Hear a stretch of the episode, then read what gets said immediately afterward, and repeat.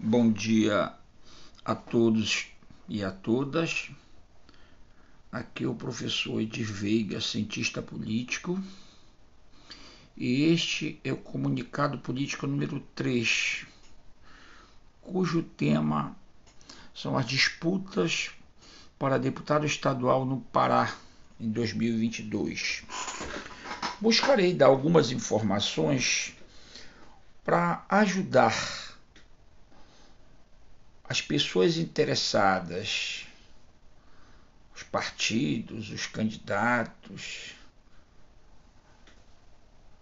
a pensar o processo de 2022 para deputado estadual, que pela primeira vez não teremos coligações e eleições proporcionais. O que está permitido são federações partidárias que deve obedecer um critério nacional, que vai um grupo de partidos se une com base programática, com tempo mínimo de duração de quatro anos, com única liderança no parlamento, seja estadual, seja federal, seja municipal, né, e que buscarão né, juntar forças para disputar as eleições. É como se fosse uma coligação cuja obrigatoriedade é de quatro anos. É quase como se fosse um partido temporário por quatro anos. Vou me ater aqui a fazer algumas considerações sobre as eleições de 2018 para tentar é, clarear o pensamento para 2022. Em 2018, a grande maioria dos deputados foram eleitos em coligação. Esta fórmula eleitoral, essa regra do jogo não é, será permitida em 2022. Portanto, eu busquei desagregar em 2018 o desempenho individual de cada partido, para que os candidatos e as lideranças partidárias possam fazer uma reflexão mais tranquila. Eu sei que os partidos e as lideranças partidárias dominam essas informações como ninguém. É, então, trazendo aqui para o internauta interessado em política, mas que não tem na atividade de pesquisa partidária a sua principal preocupação. Então, são informações iniciais.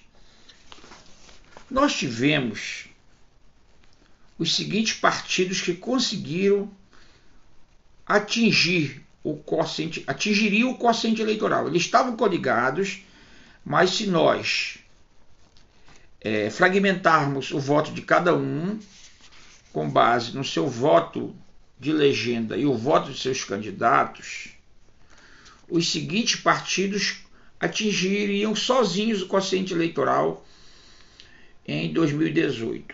Dos 33, pelo menos 15 atingiriam. São o seguinte: o MDB, o PSDB, o PT, o PL, que antigamente era chamado de PR, o PSD, o PSC, o DEM, o PRB, o PDT, o PSB, o Solidariedade, o Cidadania, que antes era chamada Partido Popular Socialista, o PHS, né, que chama hoje Podemos, o PSOL.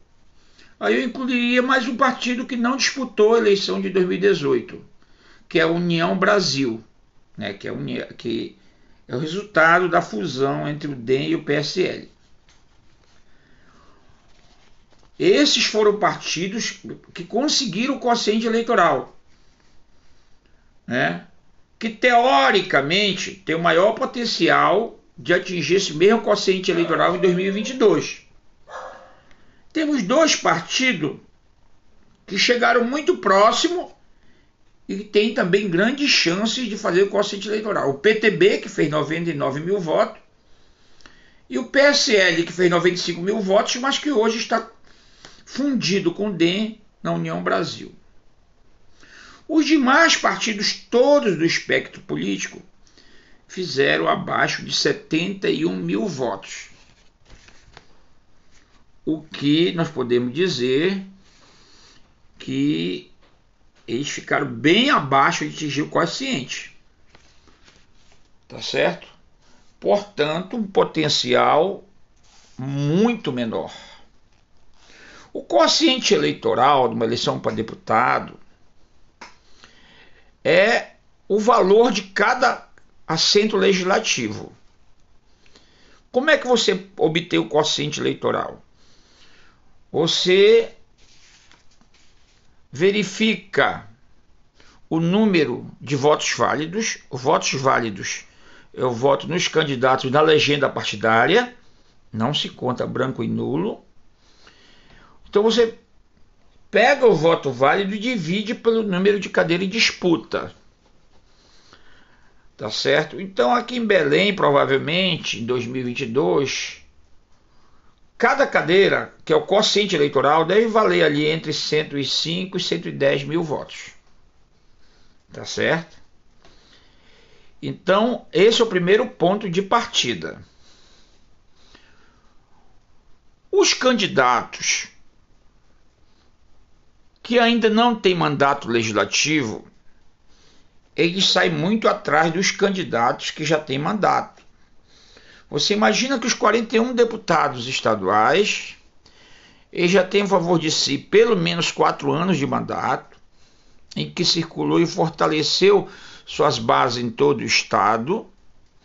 Ele tem um gabinete que lhe permite fazer política em todas as mesos e micro-regiões do estado. Tem potencial de recursos políticos e materiais que é muito superior a quem vai tentar disputar pela primeira vez. Para quem vai disputar pela primeira vez, se não tiver um forte recursos financeiro e um forte apoio da máquina administrativa e política, sai numa dificuldade muito alta. É muito difícil estar competindo. Então, o que nós poderemos dizer é que os grandes partidos, como o MDB, como o PSDB, o PT, esses partidos, eles têm força para conseguir legenda para eleger entre 3 e 6 deputados, tendo como referência 2018.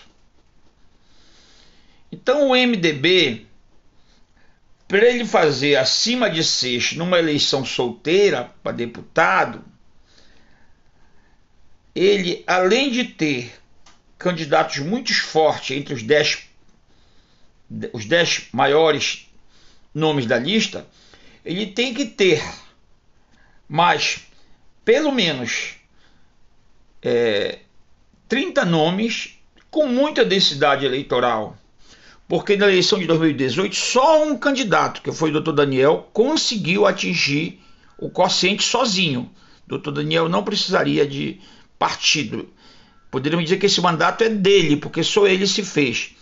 Os outros 40 deputados todos precisaram do esforço do partido, porque para ele se eleger ele teve que contar com o voto de toda a lista partidária, mais a legenda partidária.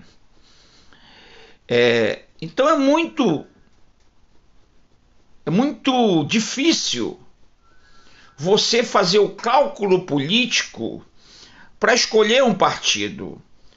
Um candidato que seja novato em relação à conquista de mandato, que não tem mandato, ele tem olha, que olhar os partidos mais competitivos, que são esses 15 ou 16, e ver quantos candidatos ele já possui eleitos. Os partidos que não elegeram nenhum deputado vão fazer esforço de montar uma lista competitiva, né? Só que esses partidos que montarem lista competitiva, eles serão assediados por aqueles deputados que tiveram baixa votação em 2018, ou seja, se elegeram na rabeira da fila, que vão querer encabeçar essa lista desses partidos pequenos. E candidatos que poderiam conquistar uma das vagas, candidatos que não têm mandato, vão ter que se debruçar matematicamente sobre este partido, vão ter que estudar se os 40 nomes são nomes competitivos, cada um pelo menos entre 5 e 10 mil votos, né? e se preparar, porque quem não tem mandato para ter uma chance de conquistá-lo, neste novo modelo de disputa eleitoral parlamentar, vai ter que ter recursos organizativos muito fortes, ou seja, organização da sociedade civil, dos movimentos sociais, recursos financeiros para pagar é, rotineiramente os cabos eleitorais de cada região e cada município e de preferência ter apoio de alguma máquina partidária, seja de um de vários prefeitos, que só um prefeito não basta, e da máquina estadual, deputados federais com máquina através das emendas parlamentares.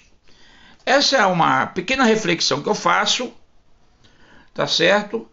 E desejo uma boa semana para todos.